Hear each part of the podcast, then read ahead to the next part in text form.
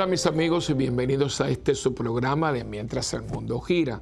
Como siempre, a mí me gusta empezar con las, las gracias. Eh, siempre me acuerdo de mi mamá, ¿no? Cuando decía, hijo, yo puedo permitir que tú puedas hacer muchas cosas, pero mal agradecido no. Y créame, y viendo cómo están las cosas, que la gente ni las gracias da. Y hay que, hay que darle, hay que estar ahí eh, con los niños, con los niños, porque les estamos dando tantas cosas que ellos se creen que se lo merecen todo. Eso no es verdad. Toda la vida es una bendición. Por eso mi querida Santa Teresita del Niño Jesús decía, todo es gracia, ¿no? Y si todo es gracia, pues hay que dar las gracias. Y a los niños, ¿qué se dice? ¿Qué se dice? Porque no, porque no, porque no, porque le damos y le damos y le damos y ellos se creen que uno está ahí para darle. No, no, la vida es un dar y dar. Yo te doy y tú me das hoy por ti y mañana por mí. E, esa dinámica tan bonita, ¿no? Eh, que es lo que es el fundamento de relaciones interpersonales, de familia, de amistad, eh, todo eso que es básico en la vida, que lo hemos tratado de, apartar porque estamos, dice que las cosas han cambiado. Yo sigo con mi tesis que las cosas no han cambiado, hemos cambiado nosotros, pero las cosas no han cambiado. La vida sigue siendo la vida. Eh, la familia sigue siendo la familia, porque hay ciertas modalidades, pero la, usted nació en un, seno de un, de un hombre y una mujer, y, hay una gente que tiene, y su papá y su mamá tienen tíos y tienen abuelos, y son, son mis tíos y mis abuelos de, segunda, lo que fuera. O sea, no es que hayan cambiado las cosas, es que nosotros hemos cambiado con respecto a las cosas que tenemos, ¿no? Y en un programa anterior hablé de, la, de lo que era la, el sentido común, que es el que nos da a nosotros la perspectiva de las cosas básicas de la vida, ¿no? La vida, la muerte, etcétera. Yo creo que es muy importante que nosotros entendamos que tenemos que vivir de una manera. No porque me lo dice un cura o porque me lo imponen, porque ahora todo es impuesto, no, sino porque hay cosas que son tan válidas que no las podemos cambiar. De hecho, los americanos, ¿no? los anglosajones, tienen una frase muy, la cultura anglosajona es muy práctica, ¿no? Y dice si, si, y funciona, si funciona y va bien, ¿por qué lo cambias? ¿no? Cambiar por cambiar, ¿por qué? No metas la mano que esto está funcionando desde siempre y, y sigue funcionando. Y yo lo he visto, ¿no? Y yo lo he visto, ¿saben qué? En negocios. Eh, muchos negocios, pero de años por padre, por madre, y de pronto viene el hijo que lo mandaron aquí, lo mandaron allá, y viene con idea, y acaban con los negocios, acaban porque tienen unas teorías, pero no cuentan con el día a día y la empleomanía, porque el abuelo, el papá, sabían que, no, pero papi, ¿por qué tú no sacas esa persona de ahí? Oye, esa persona tiene ese vínculo con esta empresa y tiene unas conexiones todo no es blanco y negro, cuatro y cuatro son ocho. No, hay otras, eh, hay otras, hay otros componentes en la vida. Y hoy en día, pues, pum, pum, pum. Y por eso acaba con, acaba con los negocios.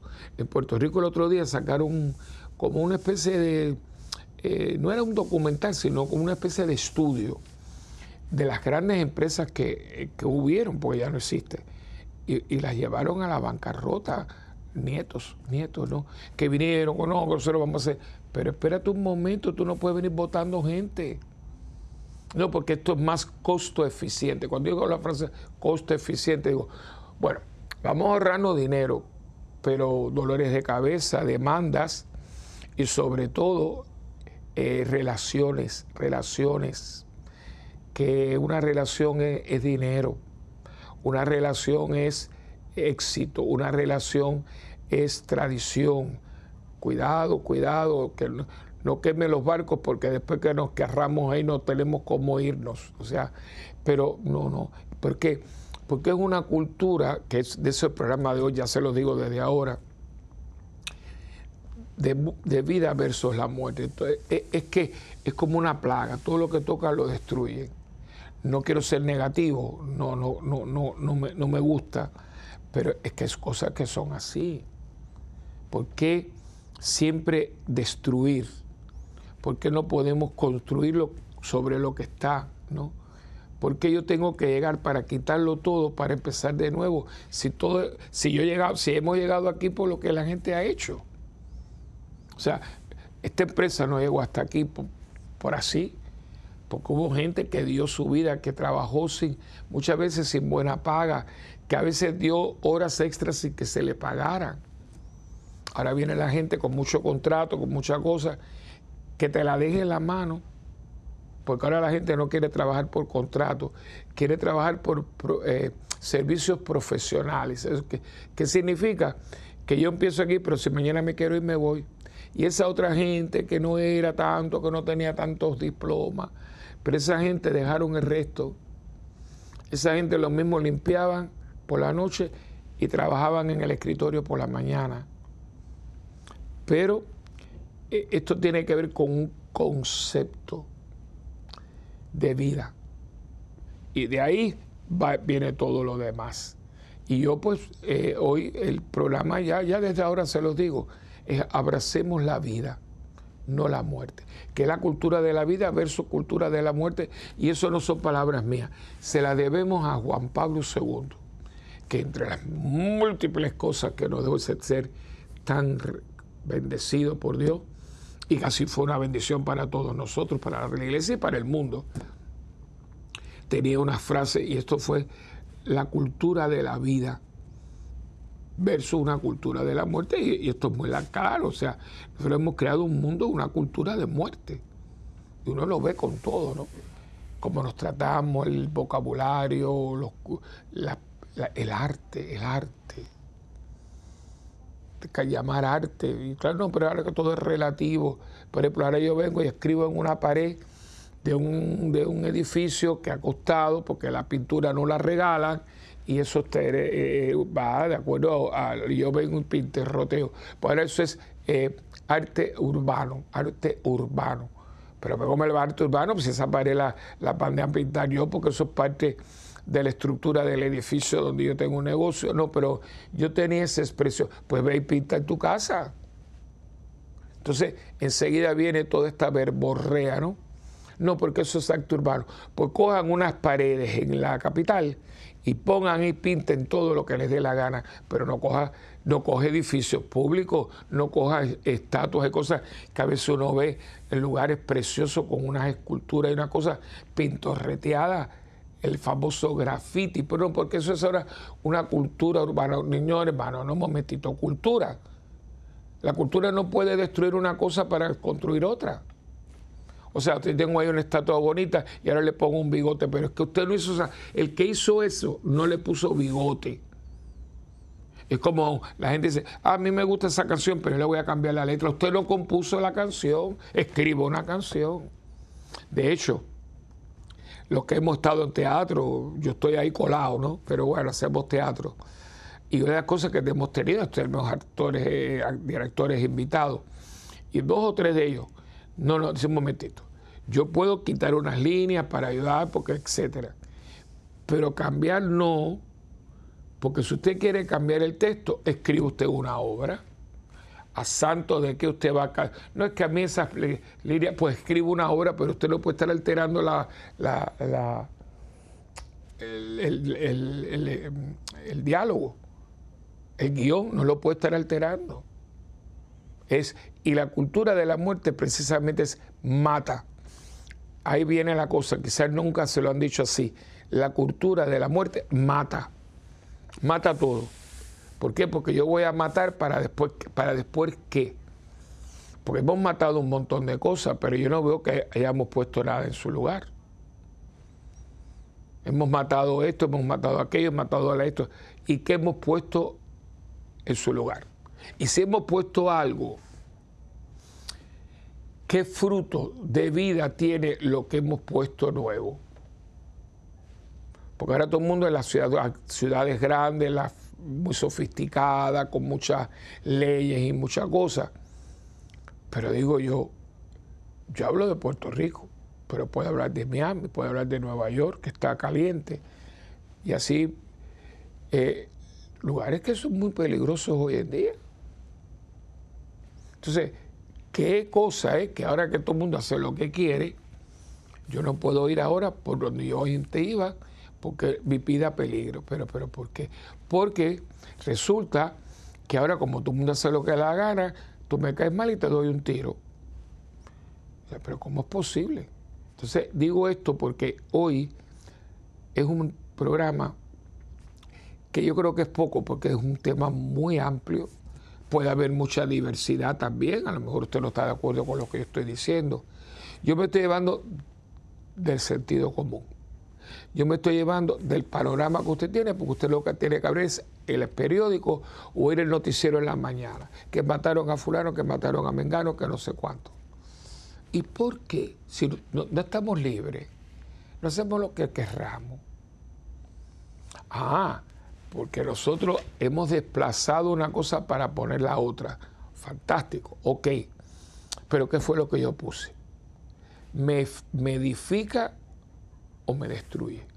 ¿Me hace mejor o me hace peor? Pero bueno, esto es parte que ya no tenemos a Dios con nosotros. El Espíritu de Dios, el Espíritu Santo, Dios mismo, ya no me dirige. Y cuando usted no está en el Espíritu, usted está en la carne. Y cuando usted está en la carne, prepárese porque lo que viene por ahí es un rosario de cosas muy dolorosas. Pero vamos ahora a comenzar como siempre con la oración al Espíritu Santo. En el nombre del Padre, del Hijo y del Espíritu Santo. Amén. Oh Espíritu Santo, amor del Padre y del Hijo, inspírame siempre lo que debo pensar, lo que debo decir, cómo debo decirlo, lo que debo callar, lo que debo escribir, cómo debo actuar, lo que debo hacer para procurar tu gloria en bien de las almas y de mi propia santificación. Espíritu Santo, ilumina mi entendimiento y fortifica mi voluntad. Dame agudeza para entender capacidad para retener, método y facultad para aprender, sutileza para interpretar, gracia y eficacia para hablar. Dame acierto para empezar, dirección al progresar y perfección en el acabar. Amén. María, Madre del Buen Consejo, ruega por nosotros que así sea. Bueno, ya yo más o menos he comenzado con ustedes, ¿verdad?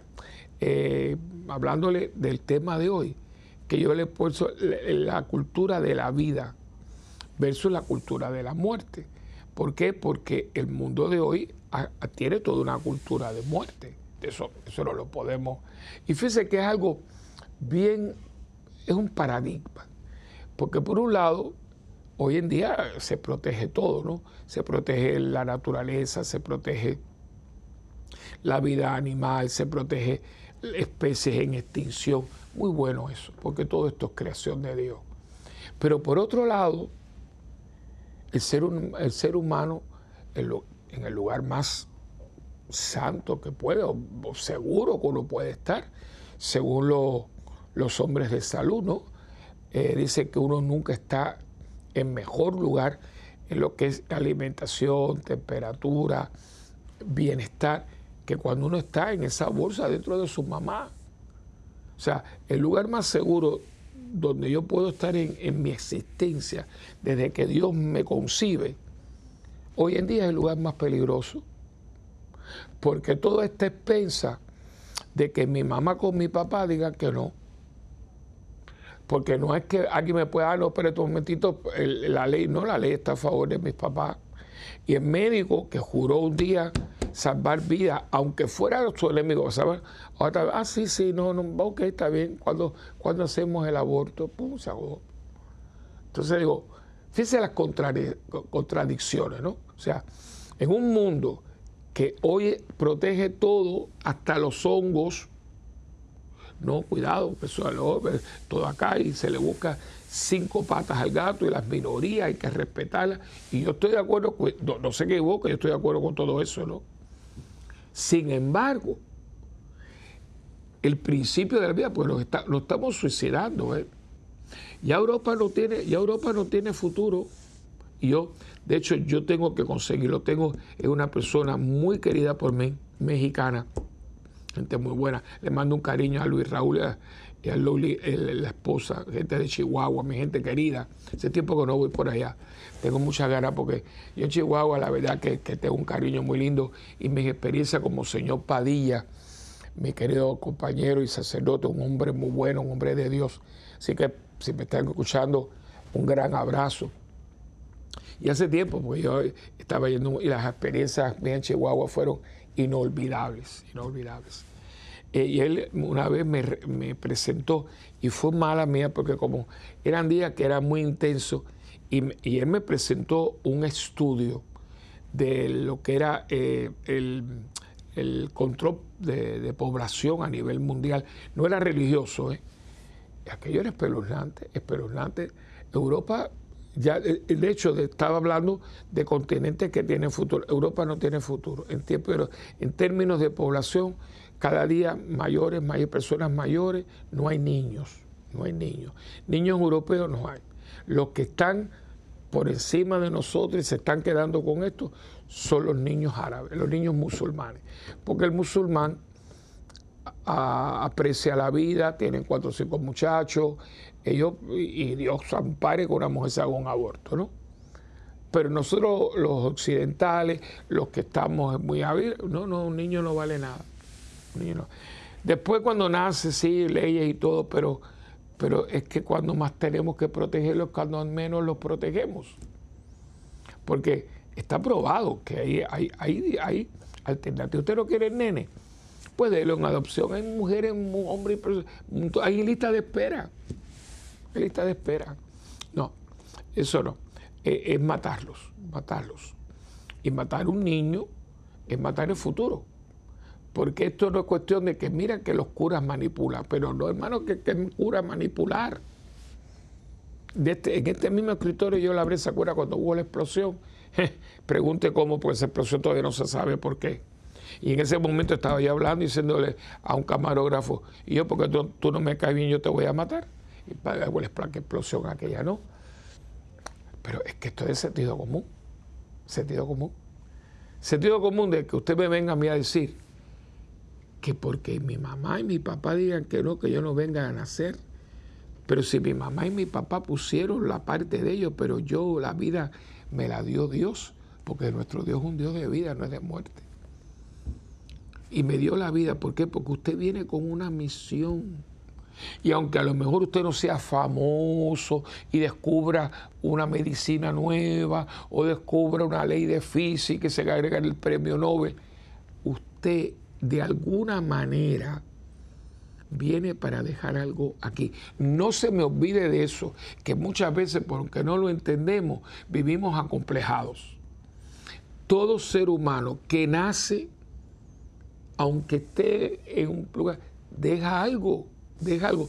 El mundo es una suma de todo lo positivo y bueno que hace un ser humano, como desgraciadamente de todo lo negativo y destructivo que hace la gente.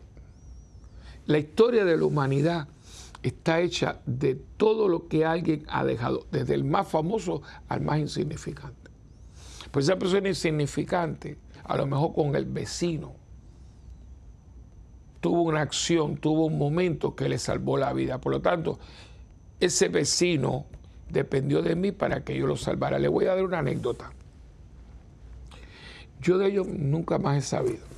Cuando llegamos de Cuba todos, pues vivíamos como todos los inmigrantes. Habían unos, era la parte de lo que se llama el Southwest.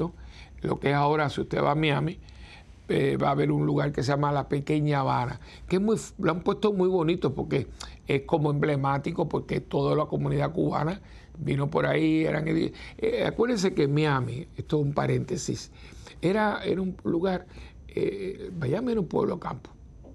Yo me, corrí, yo me recorría Miami en bicicleta. De hecho, si yo le digo a usted de dónde yo iba en bicicleta de casa al colegio, Dice, no, padre Willy, no puede ser. Y yo se lo puedo decir que eso, pues no había ese tráfico que hay ahora. Eso no se podría, eso ahora no se puede. Y menos en bicicleta. Eh, yo me paraba, paraba porque yo tenía mi bicicleta, ¿no? Y los edificios eran de dos pisos, con muchos apartamentitos que eran rudimentarios. Era un cuartito, una sala comedor, una cocina, porque eso es lo que había.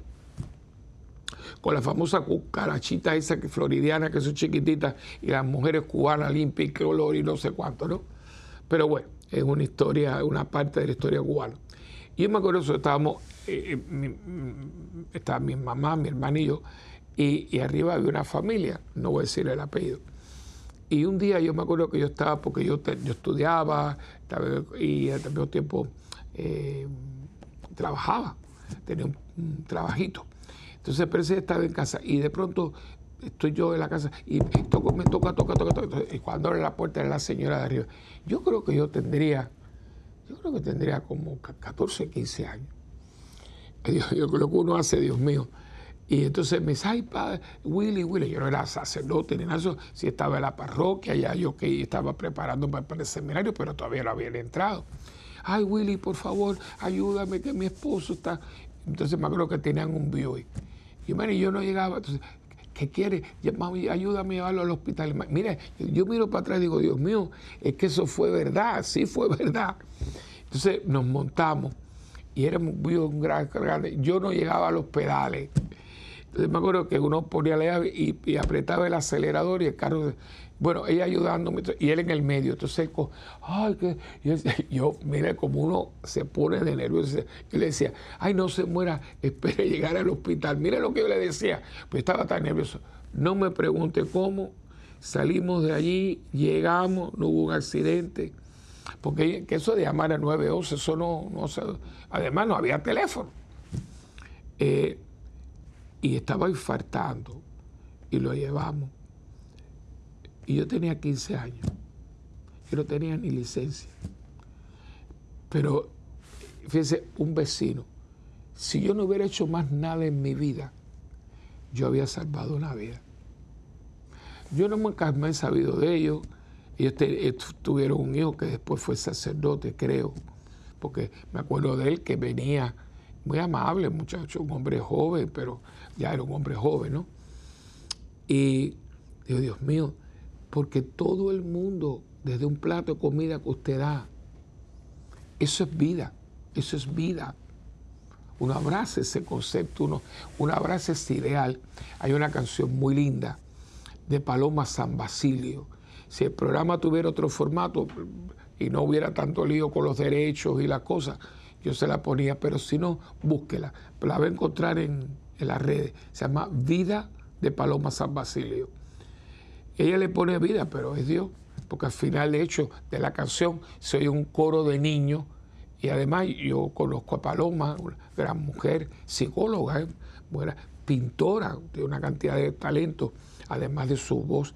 Y no digo amigo porque amigo es una cosa ya, pero conocido y siempre que viene a Puerto Rico salimos a cenar.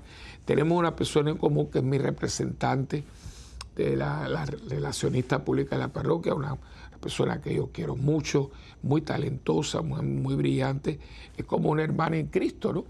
Eh, la señora Tania María de Fátima Suárez, un nombre muy lindo nuestro saludo, mi, mi, agradecimiento, ¿no? Entonces, ella son muy amiga y me la presentó y ahora cuando viene, vamos a los conciertos, salimos a cenar y ella tiene una voz privilegiada, es de, este grupo de Rocío Durcal, Rocío Jurado, de estos cantantes baladistas, ¿no?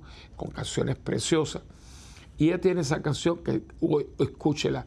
Y si está yendo el programa después, óigala, porque la canción implícitamente habla de Cristo porque al final los niños están cantando eh, Adeste Fideles, ¿no? que es la canción esa que usted escucha en Navidad, ¿no?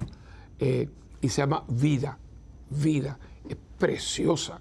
Y es verdad, porque es todo un concepto que define a la persona, que nos hace mirar la vida de otra manera. Y, y ahí donde uno aprecia todo, no hay, no hay casualidades. Que por cierto, el otro día me mandaron un, escrito, fíjense qué cosa más linda, la casualidad, fíjense, la casualidad es la manera anónima que Dios tiene de actuar. Lo voy a volver a decir. La casualidad, lo que llamamos casualidad, casualidades, es la manera anónima de Dios actuar. ¿Sabe quién lo dijo? Albert Einstein. el, eh, ¿quién, ¿quién? El hombre de la relatividad y todas estas cosas, ¿no? Y, y miren, hombre creyente, creyente. Porque es que aquí no hay nada casualidad, aquí todo. Entonces, ¿por qué nosotros en este momento histórico hemos escogido vivir de muerte, de fealdad, de destrucción, de, hacernos daño? Y, usted dirá, bueno, mire, el otro día, y era una persona agradable, me estaba atendiendo en un negocio y tenía dos, eran como dos, dos pinchos aquí, como si fuera un vampiro. Digo, pero ¿qué es esto? no? Es la moda. Primeramente, hermano, a no ser que usted tenga problemas dermatológicos, usted tenga una insensibilidad de, piel, pero ponerse dos punch, dos garras aquí, eso tiene que haber dolido mucho. Y después que usted come, o sea, como usted le da un beso a una persona así. ¿Qué está pasando por acá? ¿Qué está pasando por acá? Eh, cosas que la gente ahora le ha dado por decir que son gatos o perros, entonces se hacen como cosas en los labios para hacer un perro, un gato. Pero ¿qué es esto? No porque es la moda. La moda me puede llevar a mí a lacerarme, a hacerme daño, porque según tengo entendido, eh, ponerse el arete aquí en el lóbulo de la oreja no duele pero ponerse una, una, una arete en la lengua.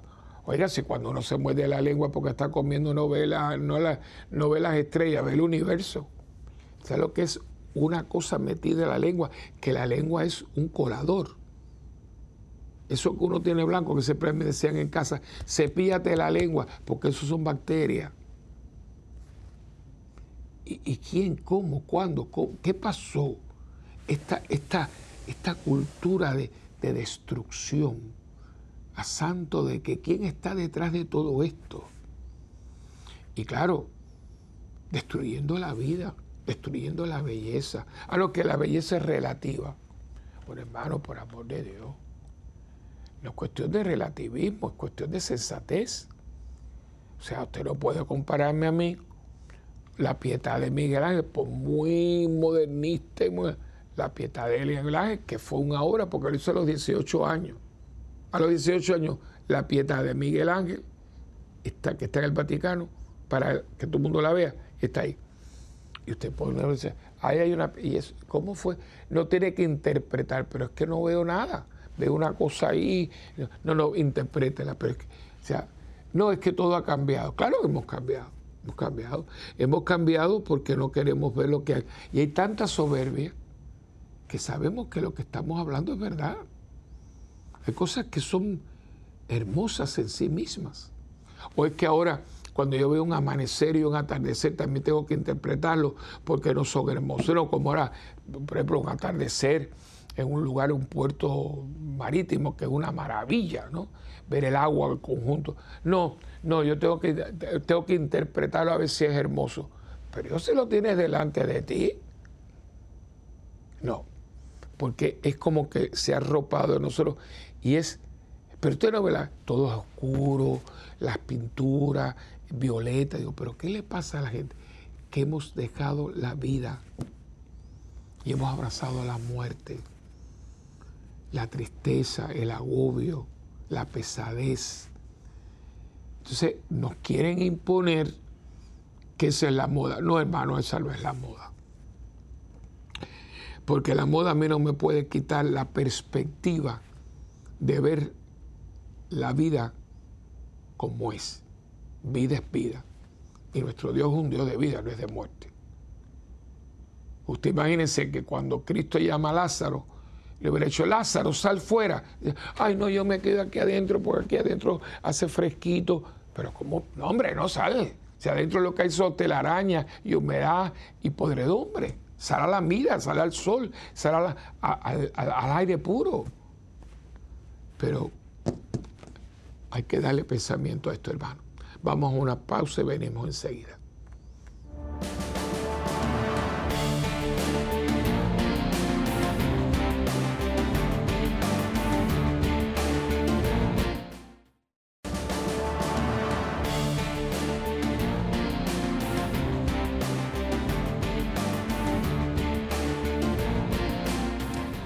Pues aquí de nuevo, y como siempre, ya la costumbre, ¿verdad?, de, darles un texto bíblico, eh, porque es, importantísimo, ¿no? Y, acuérdense, hermano, que, eh, claro, hay mucha gente que no va a estar de acuerdo con lo que yo digo, yo no pretendo aquí ponerle nada a nadie, yo estoy dándole una opinión, y lo que, si algo puedo eh, decir que está a favor, que tengo a favor para poder hablar con ustedes, preparación, bueno, la preparación básica, un poquito más, eh, los estudios, pero sobre todo 49 años de sacerdote, ¿no? Eh, donde lo que he estudiado, pues me va junto a, la, a la praxis, a la práctica, ¿no? Es como los médicos, ¿no? Uno estudia, el médico tiene educación continuada, lo que tenemos todos, pero es el día a día con el paciente, cómo trata estas enfermedades, cómo se ha dado cuenta de que un antibiótico en un momento dado para esta es mucho más práctico que otro, no es que el otro no sirva. O sea, todo eso lo va aprendiendo con la práctica y los años. Los años tienen que servir para algo, no solamente porque uno se pone más viejo y tiene más achaques, sino tienen todo un caudal. Por eso la gente dice, yo quisiera tener ahora 15 años con todo lo que yo sé ahora. Sí, no, eso es lo que todo el mundo quisiera, pero no es así todo tiene su encanto en su momento preciso. Y estamos hablando de la vida, y entonces les voy a dar el texto de Lucas, eh, eh, capítulo 20, del 27 al 40, que es eh, para que ustedes lo tengan. Y vamos a leerlo porque, como ven, la, la, palabra de Dios nos da la pauta, o sea, nosotros no, no creemos en, no es que no creamos en un Dios muerto, sino que es lo que significa la resurrección de Cristo. Cristo nos da una nueva vida, no solamente porque la, infunde, o sea, yo he nacido una nueva vida por el bautismo, pero también me da una, porque estoy en una religión que es de vida, no es de muerte, no es de muerte. Y, y eso me programa la mente, me programa la mente, me, hace ver las cosas de otra manera. Y este texto es precioso. Él está hablando, es, cuando hay una polémica, ¿no? Eh, porque los saduceos y los fariseos tenían varias, habían diferencias entre ellos. Y comienza así el texto. Dice, después algunos saduceos fueron a ver a Jesús. Y aquí dice, los saduceos niegan que los muertos resuciten por eso le presentaron este caso. Maestro Moisés nos dejó escrito que si un hombre casado muere sin haber tenido hijos con su mujer, el hermano del difunto deberá tomar por esposa a la viuda para darle hijos al hermano que murió. Pues bien, había una vez siete hermanos, el primero de los cuales se casó, pero murió sin dejar hijos el segundo y el tercero se casaron con ella y lo mismo murieron sin dejar hijos y finalmente murió también la mujer. Pues bien, en la resurrección, ¿de cuál de ellos será esposa esta mujer si los siete estuvieron casados con ella? un argumento muy válido, ¿no? Y Jesús les contestó, en este mundo los hombres y las mujeres se casan pero los que merezcan llegar a aquel otro mundo y resucitar, sean hombres o mujeres, ya no se casarán, porque ya no pueden morir. Pues serán como los ángeles, no serán ángeles, sino como, es decir, de otra, manera, ¿no? Y serán hijos de Dios por, por haber resucitado hasta el mismo Moisés en el pasaje de la zarza que ardía nos hace saber que los muertos resucitan. Allí dice que el Señor es el Dios de Abraham, de Isaac y de Jacob. Y Dios no es Dios de muertos, sino de vivos, pues para Él todos están vivos. Algunos maestros de la ley le dijeron entonces, bien dicho maestro, y ya no se atrevieron a hacerle más preguntas, ¿no? Es un Dios de vivos, pero no solamente que, es un hecho, y uno lo siente, de hecho la canción está tan bonita que todos nos sabemos, ¿no? Lo siente en las manos, lo siento en los pies, lo siento en todo mi ser, ¿no? Pero es que da, te da una formación, te da una, te da una visión de la vida. Y de esa visión de la vida yo, yo empiezo a, funcionar y, a crear y, a tener eh, todo mi, programa de vida. Y ahí entonces vienen las preguntas, o sea, ¿cómo usted vive? Como una persona que vive para la vida y una persona de vida, una persona, porque es que a veces, yo lo dije anteriormente, eh, hay gente que, que, la vida no la está viviendo.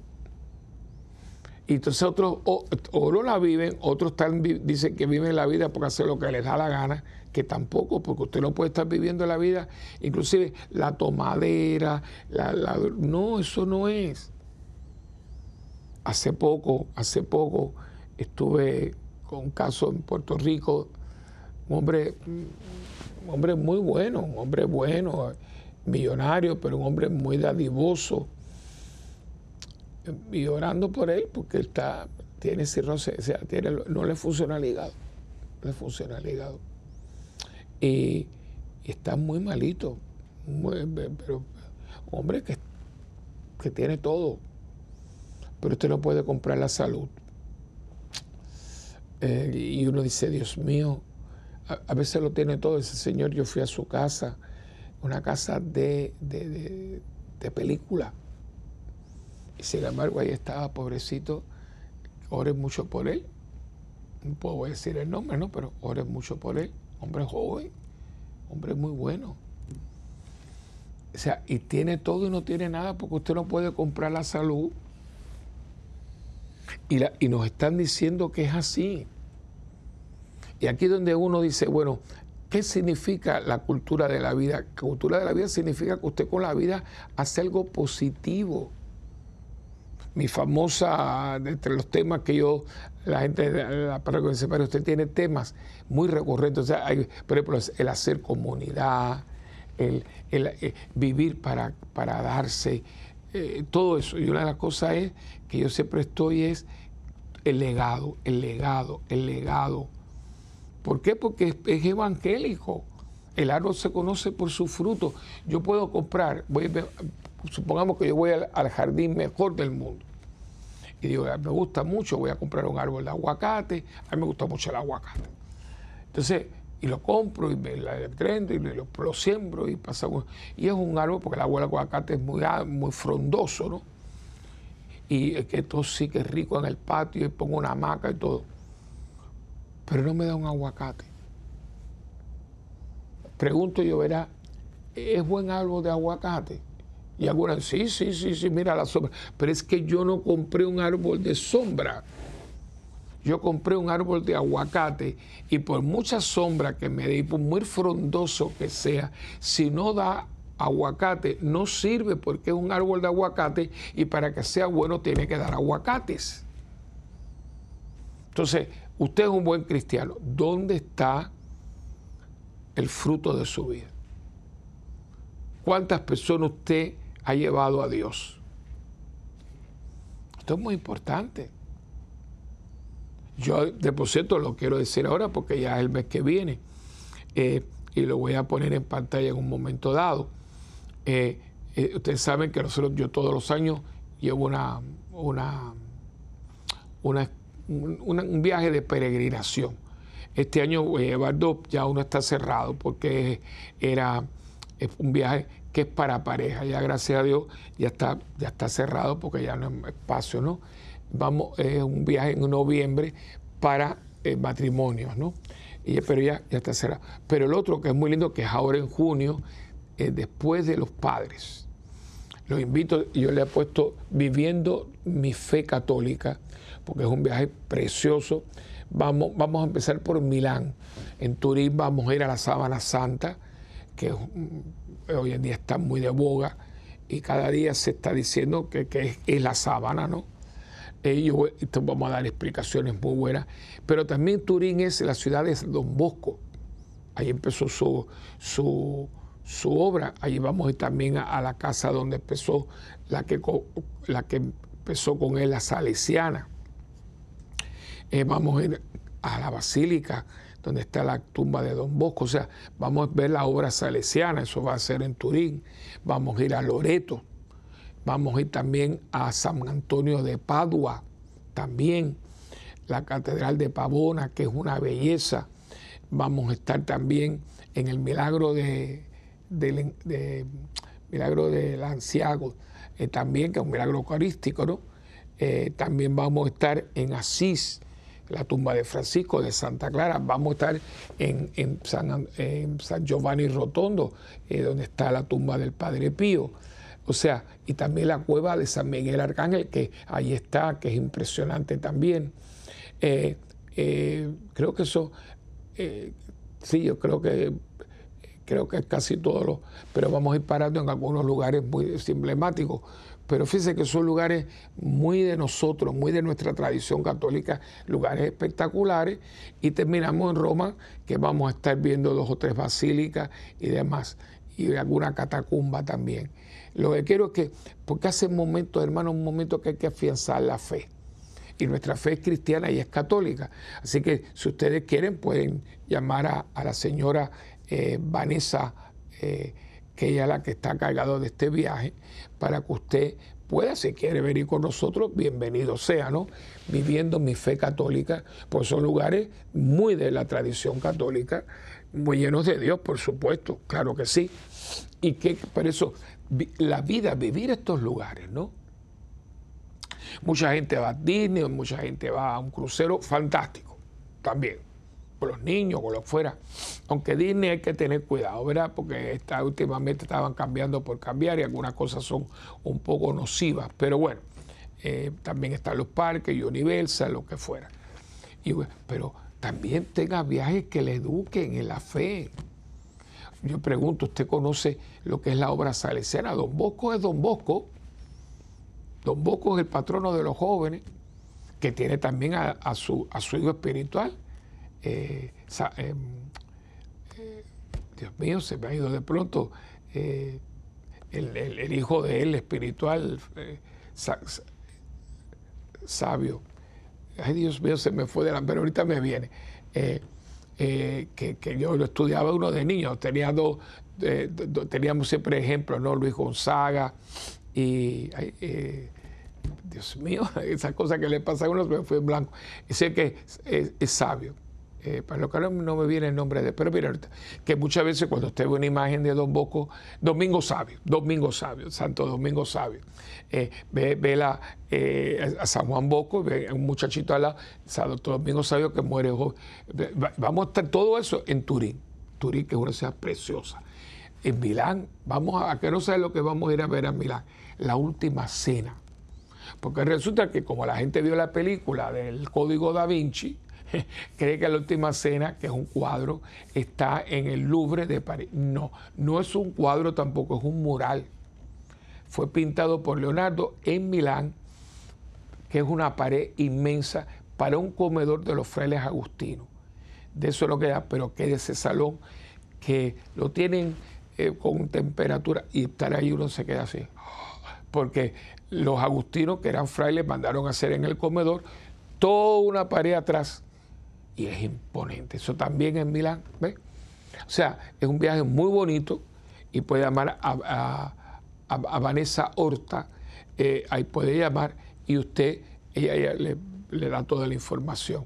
Viaje muy bonito, eh, es todo un autobús y ir en autobús por Italia es fantástico, porque es un país precioso, ¿no? Especialmente en los, campos y en el verano, ¿no? Eh, va a ser, como le dije, la semana del Domingo de los Padres eh, creo que es miércoles, domingo después de, semana. Son 12 días. Así que están invitados, si quieren, pues unirse a nosotros.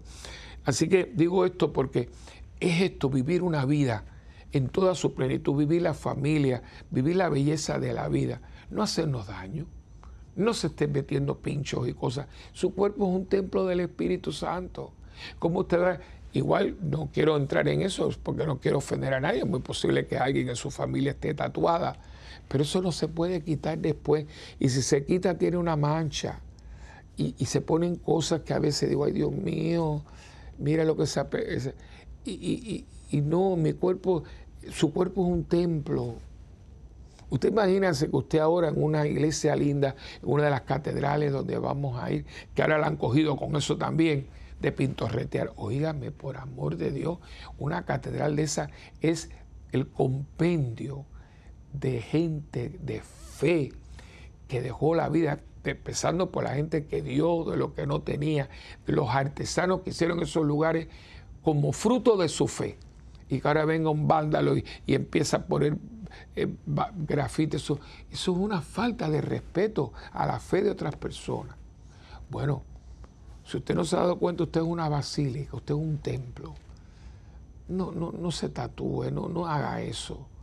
No ponga ahí cosas que después dice, ¿cómo me quito esto? Ahora resulta que hay un, todo un movimiento, no lo quieren decir porque como son un negocio muy grande, ¿no? una cosita, una florecita, no vale 10 pesos, ¿no?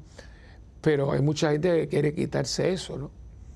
Pensemos, la música, sus valores, lo que usted hace, lo que usted escribe, cómo usted trabaja, un cántico a la vida. Abra, abrace la vida de amor, sea bueno, haga todos los favores que pueda y sobre todo tenga constantemente a Dios en su mente. Mire, bañe, bañe, unja, eh, todo de visión divina, que vea a Dios en todo, en la, en la sonrisa de un niño, en las canas de un anciano, en una persona postrada en todo, porque eso fue lo que hicieron los santos. ¿Qué, hicieron ellos? Que todo les hablaba de Dios. Y tú y yo estamos llamados a la santidad. A veces hemos equivocado este, este llamado, ¿no? Ah, yo cómo voy a ser santo. Tiene que ser santo porque es la, es la condición indispensable. Sin santidad nadie verá a Dios. Y, cómo Dios me va a llamar a ser santo para darme el cielo si, es difícil. No, no es tan difícil es una visión. Yo tengo muy buena eh, visión, por ejemplo, yo puedo leer lo que está allá. Para leer necesito los espejuelos. Bueno, pues los tengo a mano, los cuido mucho, entonces son muy buenos, muy buenos. Eh, entonces yo los cuido mucho, son muy ligeritos y por los años pues los cuido, ¿no? Y para pues, yo puedo leerla aquí, yo puedo, pero tengo que forzar la visión, la vista y para qué, si me puedo poner los espejuelos lo veo perfectamente. Pues póngase los espejuelos de la fe. Póngase los espejuelos del amor de Dios, póngase los espejuelos de la belleza, de la esperanza, de, una, de una, visión de, de vida. Y no abrace la muerte, hermano. Nuestro Dios es un Dios de vida. Y todo lo que es vida, abrácelo, promuévalo únase a ello. Es tan lindo eh, crear cosas.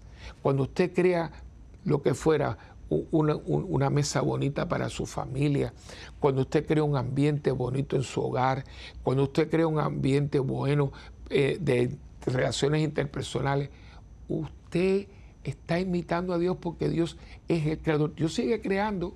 Hoy es un día nuevo, hoy salió el sol, hoy se pone el sol y sale la luna, hoy están las estrellas, hoy salen las flores, todo, Dios sigue creando y el que es positivo, no sea destructivo hermano, no sea negativo.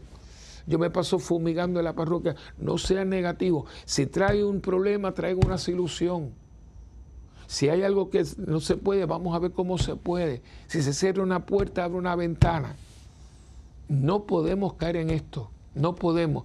Y en un cristiano es una contradicción latente en que una persona se llame cristiano y siempre está trayendo malas noticias. Y nos habitamos, nos, contaminamos con los noticieros que todo, todo es una mala noticia. Resulta que ahora la mala noticia, la prensa amarilla es la que da dinero. ¿Pero qué es esto? ¿Pero por qué? Si por una noticia mala hay cinco buenas. Y por una persona que es delincuente hay cinco personas honestas.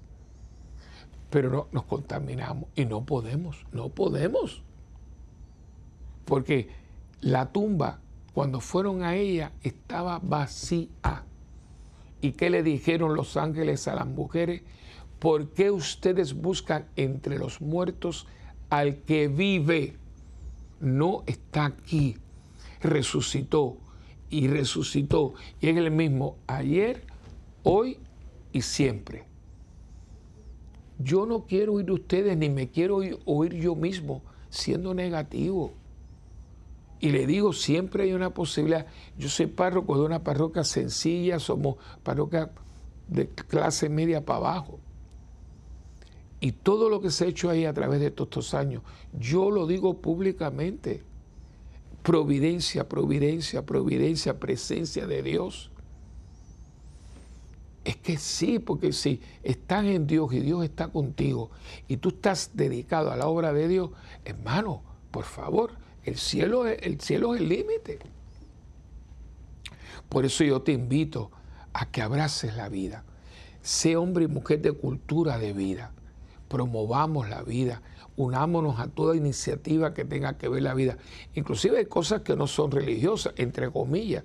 Por ejemplo, eh, una carrera para los niños con distrofia. Por ejemplo, nosotros en Puerto Rico tenemos todos los años una caminata con un hombre muy bueno, se llama Reimo, un gran comediante y hace años lleva, empezó, y él es famoso por su carrera, el maratón, para la distrofia muscular, para el cáncer, ¿no?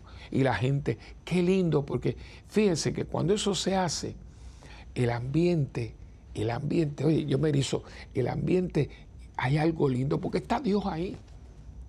Como cuando la gente se une para la poca vergüenza, hay una pesadez. porque Porque no está Dios. Y donde está Dios no hay vida y donde no hay vida, ¿qué es lo que hay? La muerte. La muerte, la oscuridad, todo lo que es bajeza. Pero donde está Dios, todo es transparente, todo es puro, todo es abierto, todo es claro, todo es transparente. Vamos, vamos a abrazar la vida, vamos a abrazarla y vamos a tratar de, de esto que se ha torcido, hacer así y ponerlo donde va caminando hacia Dios. Si no fui modelado, pare. Coja su eh, rectifique la dirección y hacia Dios. ¿Qué nos está esperando con los brazos abiertos para darnos vida, mucho más de la que nos ha dado, y tengamos vida en abundancia por los siglos de los siglos? Amén. Bueno, hemos llegado al final de nuestro programa. Y como siempre, yo les digo, ¿verdad? Que eh, tenemos, eh, usted, y yo, pues tenemos una, ya una amistad, yo creo son muchos años, ¿no? Parece que fue ayer, pero no, llevamos muchos años.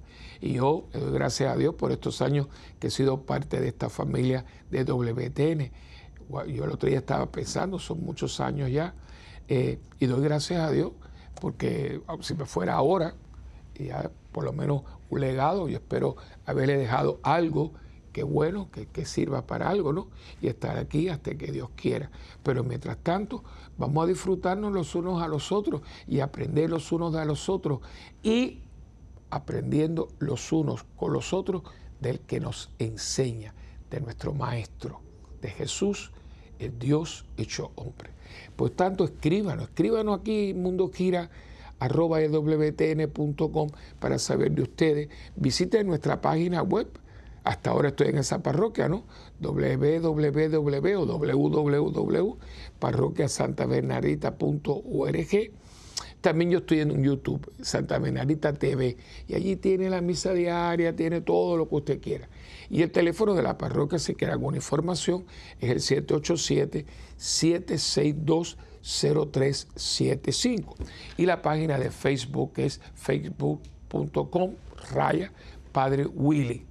Y también eh, saben que ustedes y yo tenemos una alianza, una alianza muy importante. Además, que les pido que su donativo, su oración, orar mucho por este canal, porque hay gente que, miren, no nos quiere, pero son muy poquitos, pero ah, fastidian un poquito, pero bueno, para que esto siempre tenga y que siempre estemos en la órbita y en el pensamiento de Dios, que nunca nos vayamos de lo que una monjita nos dejó porque ella interpretó, interpretó y vivió la, voluntad de Dios, que ahora se está conmemorando 100 años de su vida, 100 años de la vida de Madre Angélica, que eso es mucho decir.